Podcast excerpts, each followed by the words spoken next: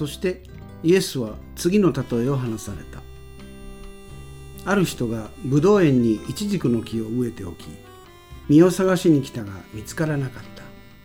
そこで園庭に行った。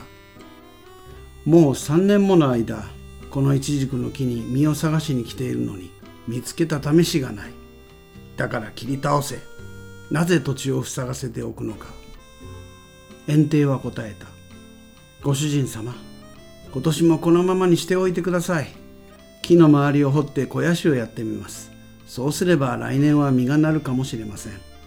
もしそれでもダメなら切り倒してください。はいよろしくお願いします。えー、今日はですね、えー、神様は水をやったり肥やしをやったりというえー、題名でお話をさせていただきます。えっ、ー、と、ご主人様が、えー、木を切り倒せと。言っている一軸の木を守ろうとする、えー、園庭のお話です。えー、イエス様の例え話で、えー、ご主人様というのが出てくるときには、まあ、文字通りのこの人間社会における地主とか奴隷の主人だったりする場合もあれば、えー、どうやらこう神様のことを例えているのかなと、えー、推測されるところもあります。えー、けれども、えー、ここの聖書の箇所は、どうやら、このご主人様に雇われている園庭さんがですね、園庭に神様の愛が現れているように、表されているように私には思われますが、えー、皆さんいかがでしょうか？えー、この園庭さん、えー、畑の世話をしている人ですけれども、え、この人はご主人様が、えー、3年間実がならないから切り倒せと言ってるのに対して、えー、今年はこのままにしておいてくださいと。肥やしをやりますから、来年まで待ってください。来年こそ。と言って、このイチジクの木をかばいます。えー、考えてみれば、このイチジクの木もかわいそうなんですね。えー、もともとブドウ園にイチジクの木を植えるというのが、まあ、場違いなところに置かれてしまっている人というイメージを連想させませんか？えー、私なんでこんなとこで働くことになってしまったのかしらとかですね。あるいは、なんでこんな人間関係、何が悲しくてこんな人たちの間で生活しないかんのかしらとかですね、えー、思いながら毎日を過ごしている人というのは、えー、案外多いんじゃないでしょうか。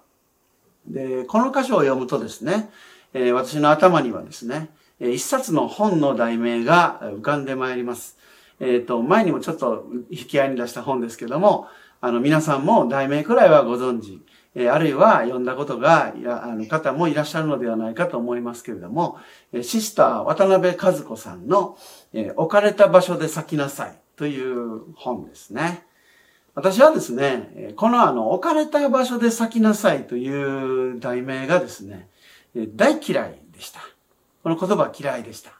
そもそも、置かれた場所で咲けない人間はどうするんだとかですね。あるいは、自分が置かれた場所で、ただただ忍耐して、その状況を我慢しろと言ってんのかとかですね。あるいは、置かれた場所で避けなかったら、他の場所に移ったっていいんじゃないのかとかですね。あるいは、置かれた場所で咲きなさいじゃなくて、呼ばれた場所に行きなさいでしょとかですね。まあ、いろいろですね、えー、いろいろこの言葉の上げ足をとって、えー、拒否反応ばかりをですね、えー、募らせていました。まあ本の題名だけでですね、そうやって文句を垂れていたわけで、まあいわゆる食わず嫌いというやつですね。えー、そうやってこの本を避けておりました。ところがですね、えー、ひょんなことから、えー、この本を読む機会がやってまいりました。どうということのないきっかけなんですね。えー、この本のですね、大文字版といいますか、大きな字で読みやすい置かれた場所で咲きなさい。という本を見つけてしまったんですね。で、それが、え、まるで絵本のようにですね、大きな字で、これですね。この本です。で、大きいんですよ。こう、私の顔と比べていただくとわかるんですけど、多分元は新書版か文庫版ぐらいなんですけど、これだいぶ大きいでしょ。A4 版ですね。で、中のですね、字がですね、大きいんですね。で、えっと、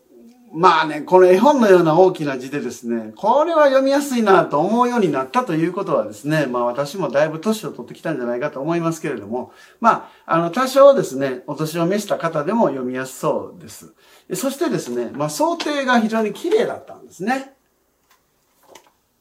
で、まあ、こういう形だったら読んでもいいかというふうに思ってしまったんですね、私は。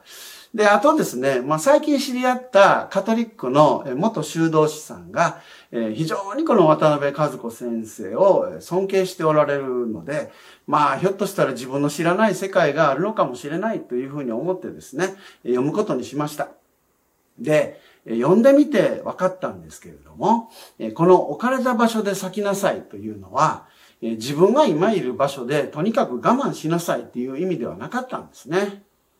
これはもともとえ渡辺和子さんがある外国人の神父さんに言われた bloom where God has planted you っていうですね。神が、神があなたを植えられた。そこで咲きなさいっていう意味なんですね。で、神があなたを植えられたっていう言葉が入っているわけです。これでだいぶ意味が変わってきます。えー、あなたはただ孤立無縁でそこに置かれてそこで花を咲かせろっていうふうに言われてるわけじゃないんだよ。そうじゃなくて、神様があなたを植えたんだから、その神に向かって花を捧げなさいっていう意味なんです。だから、神が私を植えた。私は神に向かって花を捧げするという、神と人との関係のことにメインテーマがある言葉だったんです。で、神との関係の中で、あなた、神に向かってあなたらしい生き方を捧げましょうっていうですね。そういうことを言ってるんですね。ですから、この今日の聖書の箇所に出てくる園庭のように、神様は私たちを手入れしようと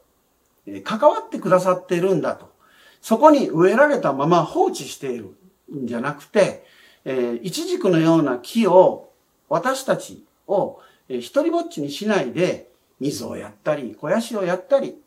えして養ってくださってるんだよっていう信仰が、まあ、ここに明かしされてるわけですね。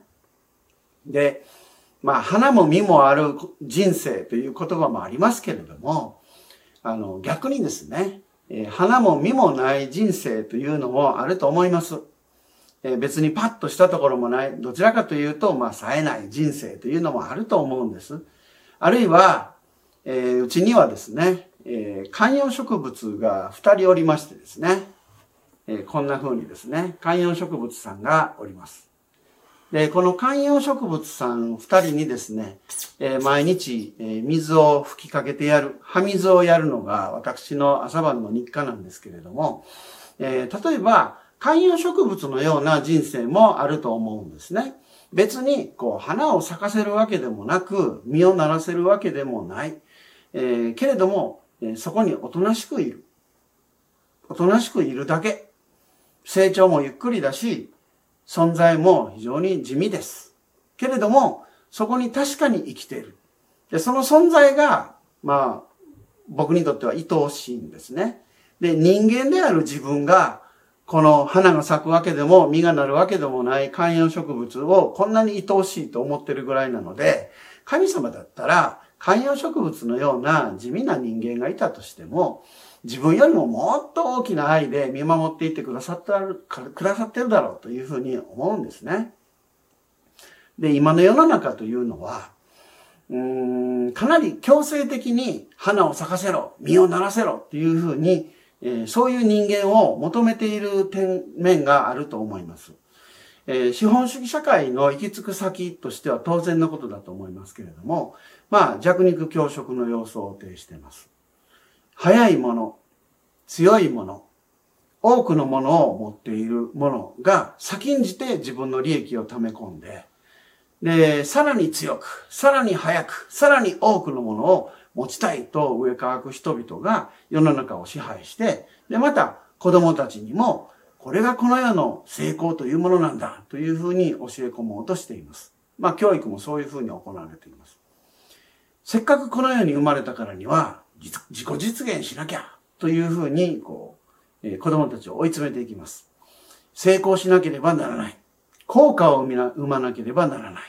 数字に表す結果を出せ。そんな方向に向かって、どんどん加速度を増している世の中で、弱いもの、時間をかけるもの、少ないもので生きていこうとする人は遠慮なく置いていかれます。しかし、そんなに強くなくてもいいんじゃないか。もっと時間をかけた生き方をしてもいいんじゃないか。少ないもので生きてもいいんじゃないか。花も咲かないし、実もならないけれども、そこにありのままに生きていればいいんじゃないか。人間は本来その人らしく生きていて、神様によしとされているのではないかと。そういうふうに思うんですけども、いかがでしょうか。確かに、えー、木は勝手にですね、自分が植えられているところから逃げていくわけにはいきません。まあ、逃げられる人間は逃げたらいいと思うんですよ。で神は、えー、私たちを死なせるような、え、試練を与えるのではなく、耐えられないような試練を与えられるのではなく、必ず逃げ道を用意してくださっているという聖書の箇所もあるので、えー、逃げていいんですよ。